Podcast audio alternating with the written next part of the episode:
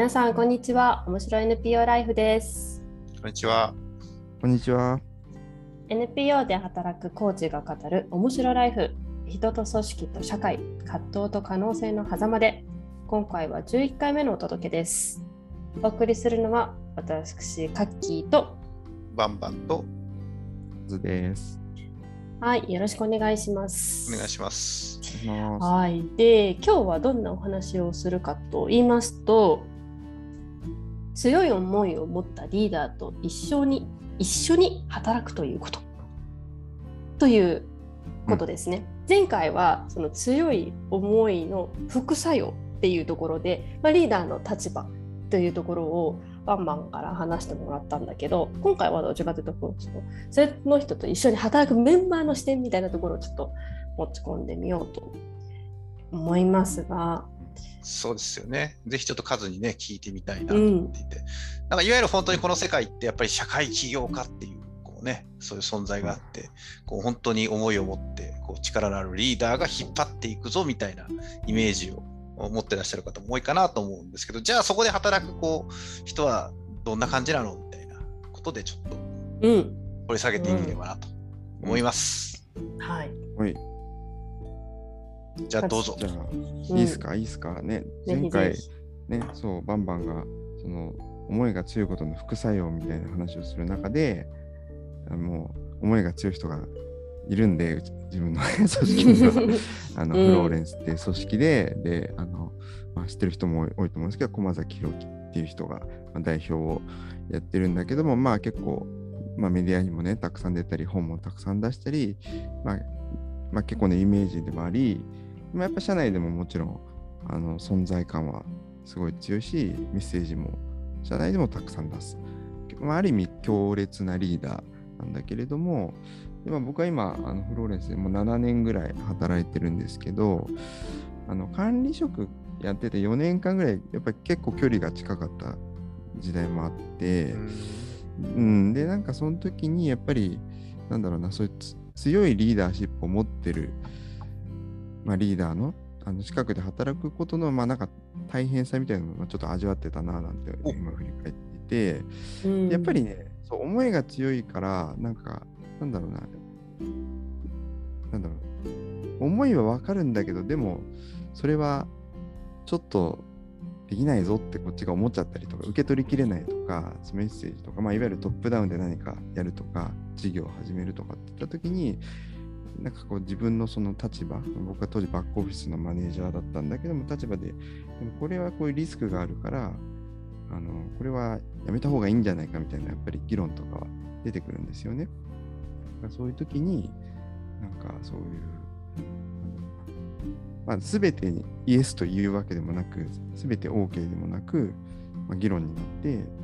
でちょっと時々、時々では結構、ちょっとついていけないなと思うこともうん、あった。あった。うん。で、やっぱりある種トップダウン的な要素が結構その時はあって、でそそういうことをしてたので、前回、その強いリーダーのもとに、周りにいる人はどうしたらいいんだろうっていう問いはすごいあったんだよね。で、えっ、ー、と、で、その経験を得て思ったのは、まあ、なんかビビジョンとかにはもちろん、なんだろうな、共感とかしてるんだけど、当然そのリーダー、トップが思うことと100%同じことを思ってるわけではないし、なんかそのトップがやりたいっていうことってやっぱり毎年こうやっぱ少しずつ変わっていったりするんですよね。で変わ変わっていった時にことに対して自分が100%なんか追随していけるわけでもなくてやっぱり意見の違いとか願いの方向性とかも違いがあったりして、なんかそので最初僕やっぱなんか違ってるとなんか後ろめたいような気がしてたんだけども、まあ、だんだんなんかそれがあのまあ違っててもいいよねみたいな感じになってきて、うん、で、うん、で例えば僕の場合はフローレンス組織はめちゃめちゃ社会課題に突進していってるわけなんだけども僕はまあバックオフィスっていう立場をやってたのもあってどっちかというとなんていうの社内に目が向いているで、まあ、例えば社内にいる人たちがよりこう、ウェルビーイングな感じで働けたらいいな。そうすることで社会課題はもっと良くなっていく。ちょっとこう、二段論法みたいな感じなんだけども、あのそういう願いを持って働いてて、それって何て言うのかな、フローレンスのマジョリティではないんだよね。みんなやっぱりこう子供たちを何とかしたいとかって思ってる人が、子供とか親を何とかしたいって、そこに直接こう何かしたいって思ってる人が多い中で、自分はそこにいる人たちを何とかしたいって思いを持ってたりするから、ちょっとマジョリティじゃないし、それって組織がやってるものとすごいまっすぐ結びついてるわけじゃないんだけども、でもなんかそういう違い、違ってるよねっていうのを自分で受け入れて、で、それで、まあそれはダメじゃないよねっていうふうにいられる。で、それはまあ直接トップと話してるわけじゃないんだけど、あの、なんて言うんだろうな。だからトップのメッセージにすごいこう100%俺もやるぞじゃなくて、ちょっとずれてるっていうね。やりたいこと。やりたいことはずれてるんだけども、でもそれを、なんかこう、ずれてる自分をちゃんと社内で、あの、発揮できる土壌はあって、で、それは、なんていうか、ちょっとだんだんやっぱり変わってきてる感じがあって、昔はやっぱりこう、なんだろうな、事業を始めるのもやっぱトップから始まるみたいなのが多かったんだけども、なんか最近サイズも大きくなってきて、だんだんそのトップじゃないメンバーが作った事業とかも増えてきて、まあ、彼は結構だからそういうのを多分相当苦心して意識してたんだと思うんだけどもあのいろんなものがのボトムアップとかでも出てくるようになってこの間のなんか社内のイノベーションコンテストみたいなのがあったんだけども71件エントリーがあってで6件ファイナリストに残ったんだけども6件ともどれもそのトップの彼が言い出したものではなかったっていうのが、あ、なんかちょっと変わってきたねみたいな話もあって、すべてを彼の思いのままに動かすというよりかは、なんかこう、なんていうのかな、そこにいるメンバーと、なんか握り合って作り合っていくみたいのが、なんか昔よりもだんだん組織としてもできるようになってきたのかなっていう感じがしている。うん、それでもやっぱり今でも、やっぱり彼が10年後のビジョンを出してきた時とか、最初に出した時とかに、え、何言ってるか分かんないとか、ざわざわするみたいな反応は出たりするんだけども、まあ、そういうこともありながら、少しずつな、なんつうのかな、握り合う感じを作り続けていく感じかな。うん。そんな感じです。うんうん。なんか聞いてみたいこととかあります？急に振っちゃった。あの、でもまあ今、あの、振りながら言うんですけども、なんかこう、私、いろんなこう起業家、駒崎さんのような方と、本当たくさん仕事をご一緒することあるんですけども、まずでも言っておきたいのはですね、強い思いを持ったリーダーからしかですね、基本始まんないなっていうか、なんかまだ誰もやってないこととか、うん、本当にこう難しいことをこう立ち上げていくっていうのはですね、やっぱそれなりのエネルギーがないと難しいので、あのまず本当にそういうことをこう始めるリーダーの皆さん、本当すごいなっていうことはいつもあの思って、えー、います。まあ、なので、あの組織がある時期までですね、そのリーダーの思いでガーッと走っていくっていうのは何の問題もないっていうか、逆にそこでこうリーダーがなんかどうしようかなとかって言ってる組織って結構こう迷走しがちというか、うん、はい、あのそこは本当にねよく見かけます。ね。なんかこうリーダーが周りに気を使いすぎてこう組織がこうどこ行っていいか分からなくなるみたいなもの こう創業期とかにはあの時々見かけちゃったりするんで、はい、なんかそのリーダーが強いっていうのは、まあ、僕はすごい素晴らしいなっていうことと、まあ、ただね、数の話は、まあ、同時に、多分でもさっき聞くと、すごいもう、なんか数が入った頃には、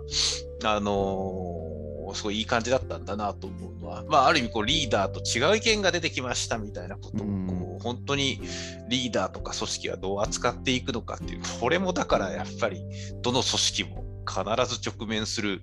問題で、でもなんか聞いてると、こう、数はなんか割とこう、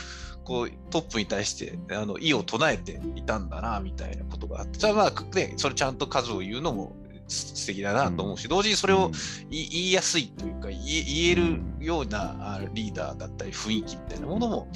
なんかあったんだなとは思ったりもしながら聞いてました。これ言わずに封殺してですね、本当のトップダウンっていうのはですね、もう本当にこう言うこと聞けみたいな、まあこれは NPO に限らないことだと思うんですけども、こう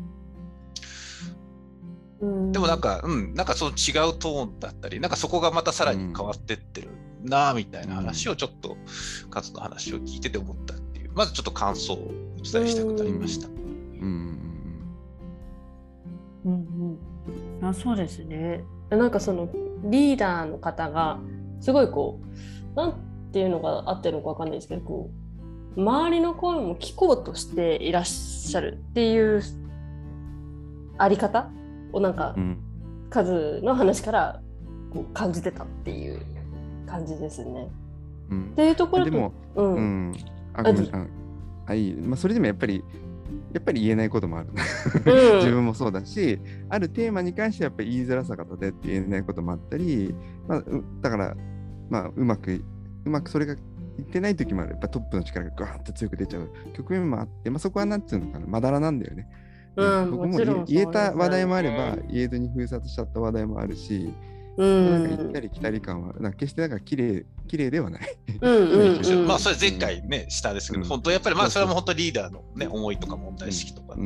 強さがどうしてもこう、いや、そんなところで止まってられるか、行くぞってうん、そうそれもあるよね。あるでしょうね。それが発動、うん、強く発動される瞬間もきっとあるだろうし、そう時間をかけてきっとここまで来てるだろうから、うん、その間にいる時ってもどかしさもある、ありますよねきっと。うん、そうそうそう。って思って。そうちょっとその私もなんか乗っけさせてもらいたくなったのが、あの自分も所属させてもらってた NPO の組織はあの20人今もうちょっと大きくなったんだけど20人ぐらいのチームだったんですよね。でやっぱそのリーダーもすごく強い強い思いを持っているし推進力もむちゃくちゃ強いしというあの存在なんですよね。あのでやっぱり発言力も強いしでなっていくとあのやっぱ組織の中でのこう発信であ彼が言ってるならそうなっていくよねみたいなちょっとしたメンバーのの諦めみたいなのもた見るわけですよ。なので彼の願いが発動された時あきっとこれは実現されていくだろうでなので自分の願いを出したところでこれは聞いてもらえないのではないか みたいなちょっとしたなんかこうなんでこれ虚無感っていうの合ってるのか分かんないですけど言ったところでねどうせ所詮みたいなのとかもゼロではなかったです。でもその20人というチームの規模だとそれ出していかないと本当に何だろうイノベーションとかどんどん改善改良みたいなところにつながらなくて 結局本当にみんながそのどんなことどんなふうに関わっていきたいだとかどんなふうにこのチームを持っていきたいとか社会課題に対してどんなふうにやっていくべきだと思うみたいなのとか出していかないとあの何ですかね組織のリソースが集まらないっていうかそれがもうとても大事な要素だったりとかしてぶつかり合うしミーティングうまくいかないこともたくさんあるんですよね。なんか進まないなみたいに出し合ってるから。それが喧嘩しちゃってなんか進まないなみたいなこともあるんだけどなんかこう結構それをこう出していくことに価値があるみたいなのもどっかで信じている部分があったのかなっていうのは思ったりしました。なんかちょっとさっきこうカズさんが言ってたところで気になったのがその組織が目指していきたいの、まあね、願いリーダーの願いっていうところと、自分はそのそこに所属してるメンバーとか組織が良くなっていくことに貢献することでこう間接的にっていうような表現をしてってその時にこう、うん、ギャップがあるっておっしゃってたと思うんだけど、うん。うん、なんかね私はねそれねギャップに感じなかったっていうかそれもそれも願いじゃない、みたいなのをちょっと、ね、うん。私ももうそういう思いを持ってずっと所属してたなと思ったんですよね。そうね。ギャップっていうか、ちょっとなんだろう、追随しきれないみたいな感じかもしれない。なんかこう、進む速度とか、方向性がの打ち出しがこう広かったりすると、なんていうの、ちょっとこれは組織の問題みたいなの入ってくるかもしれないけど、もういっぱいありすぎて何やってるか分からなくて、ちょっとなんつうの、ちょっとキャッチアップしきれないなみたいな、そういうちょっとなんつうの、マラソンの息切れ感みたいなのとかもちょっと入ってたりするから、ちょっとギャップっていうか、うん、そういう感じかもしれない。なるほど、うんうん、それはね、すごい私もね、同じようなものを感じましたね。うん、なんかこう、長距離を短距離走で走ってる感覚とか。うんうんうんうんそうだから、でもリーダーはまたこれスタミナがすげえあるわけですよ。そうだからリーダーのスタミナにちょっと、あれもう1年経ったらこんな違うことやってんのね、ちょっと分かんなくなっちゃったって思って、まあ、そういうところでもちょっと距離がで感じちゃったりもするんだけれども、みたいな。うん。うん、でもそれでも、でも願いはあるよっていうところでつながり続けるみたいな感じかな。うん。うん、うんすごいパワフルに見えるしパワフルですよね、うん、実際、うん、そうそうそうそう。そうだから、うん、でも同じくらいパワフルさを自分が出せるかって言ったらちょっとうってなっちゃう、うん、そうそう。だから例えば僕の場合は組織のあり方とかにすごい興味があるんだけどやっぱ組織のあり方に関してもビジョンで言及したりするのね。10年後こんな組織になってないとか思いもしないようなアイデアが結構出てきたりして、うん、おってなるみたいなことは やっぱあったりしてそんなにダイナミックに変えていくのねみたいなのでそうそう。うんかね、まあ、それ僕もこうどちらかというと、うん、お二人と同じような立場ですごい感じたことがあって、うん、まあ今ちょっと、うん、あの私の属している組織はいろいろ体制が変わって割とこうフラットな感じなんですけども、こうやっぱりでもトップが引っ張ってた時期はすごいあってですね、まあなんか同じようにもなんかもう本当ありえないみたいな。なんか どうしてそんなにこう新しいことをいっぱい持ってくるんですかみたいな感じで、まあ、僕も思ってたし、まあ、結構メンバーももうなんか疲れてたみたいなこともあっったんですけども、でもなんかこう、結局そうするとですね、なんか今度トップ対メンバーみたいな感じにこうなってですね、まあ僕も割とそれをこう先導したなっていう、こう、大いなる反省がメンバー側ですよ、もちろんなんか。ですけども、でもなんかこう、ある日、すごい別のせお世話になってる先輩の経営者と話したときに、いやいや、なんか、バンのお前その、そういうことをこうね、なんかブツブツ言ってないで、なんかそのもっとリーダーたちを助けてやれよっていうこう、ある意味まっとうな指摘を受けたし、まあ多分それリーダーから僕にそういうフィードバックはなかなか難しい中で、こう第三者からそれ言ってもらったのはありがたいなと思って、そこはそりゃそうだと思って、なんかこう、ある意味こう、希代のこう点取り屋みたいな人がこういるわけなんだから、でも一方で組織のメンバーもいる。じゃじゃあそれが本当にどう噛み合ったチームを作ることにこう自分は役に立つだろうかみたいなことをそれからこう結構コーチングのテーマなんかでしたりしながらですね、なんかこう自分の役割をこう そのあの経営者対労働者代表みたいなことじゃなくてなんかこう割とこう中間で、あのー、両方つないでいくみたいになんか変えてったなみたいな話も思い出してなんかはい。でも私も確かにそのこその頃っていうかその直面していた時のコーチングテーマで自分はなんかどう関わりたいかみたいなのを扱いましたね。この願いの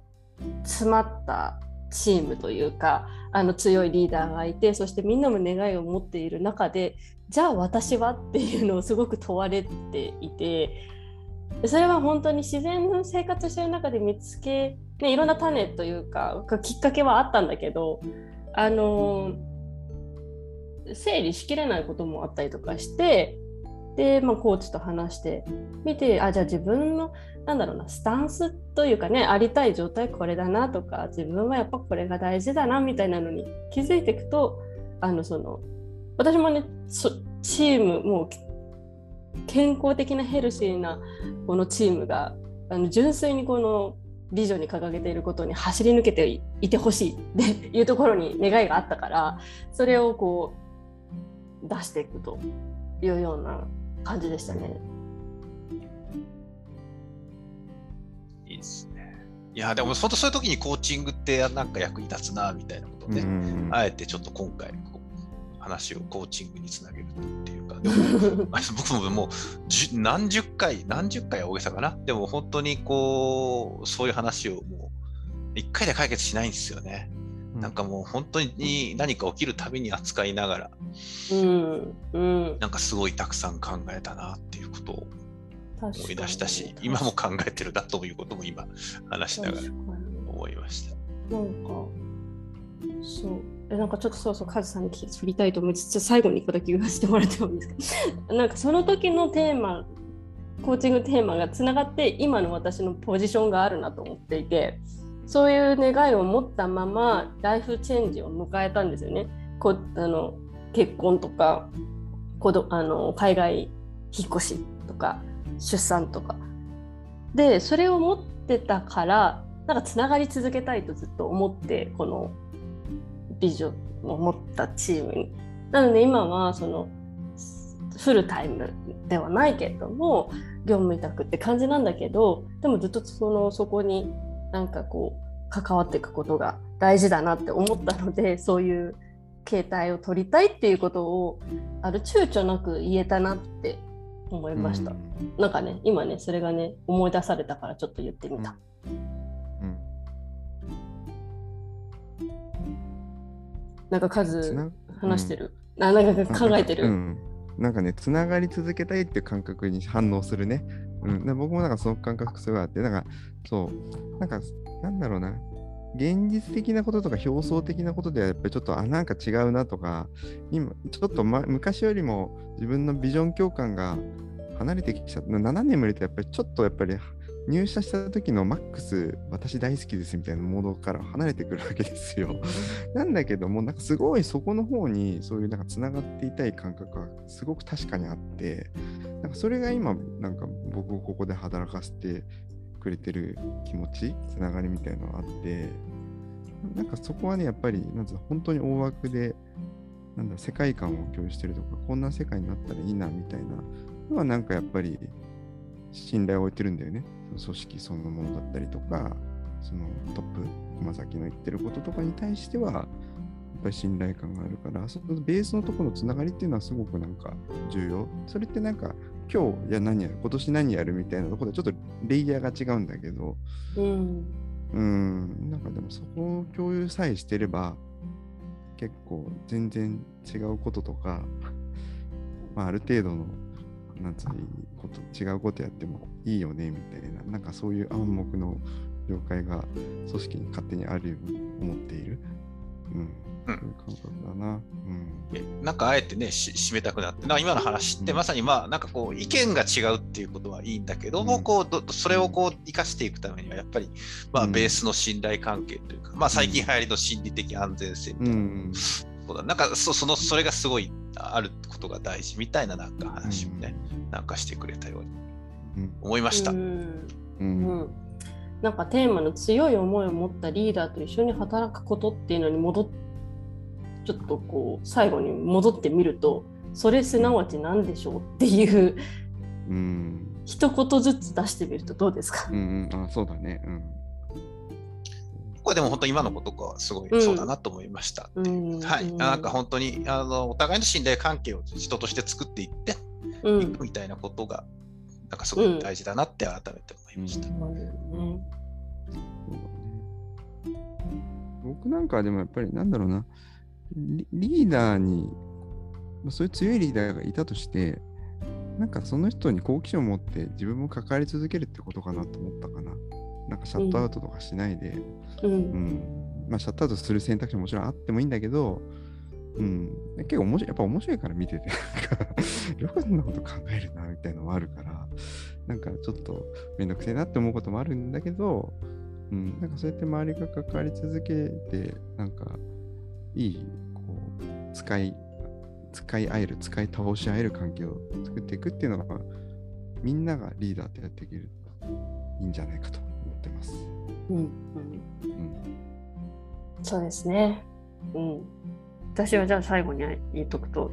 自分も自分の願いを持って出すことみたいな感じかなって思いました。うん、うん、いろんなね締め方締め方というか言葉のね選び方あるかなと思ったんで、うん、今あえてこんな感じで出してみましたけど、まあ、答えはないと思うんでですよね。だから皆さんの、聞いてくださってる皆さんのなんかこんな意見みたいなのとかもなんかぜひ教えてもらえたら嬉しいなって、なんか聞いてみたいなって純粋に思いました。じゃあみみんな言いたいこと言えましたか？はい。はい。じゃあ今日はここまでとなります。今日も最後まで聞いてくださってありがとうございます。概要欄にお便りの、えーと、URL あのお送り先ありますので、ぜひお待ちしております。それではまた次回。さようなら。さようなら。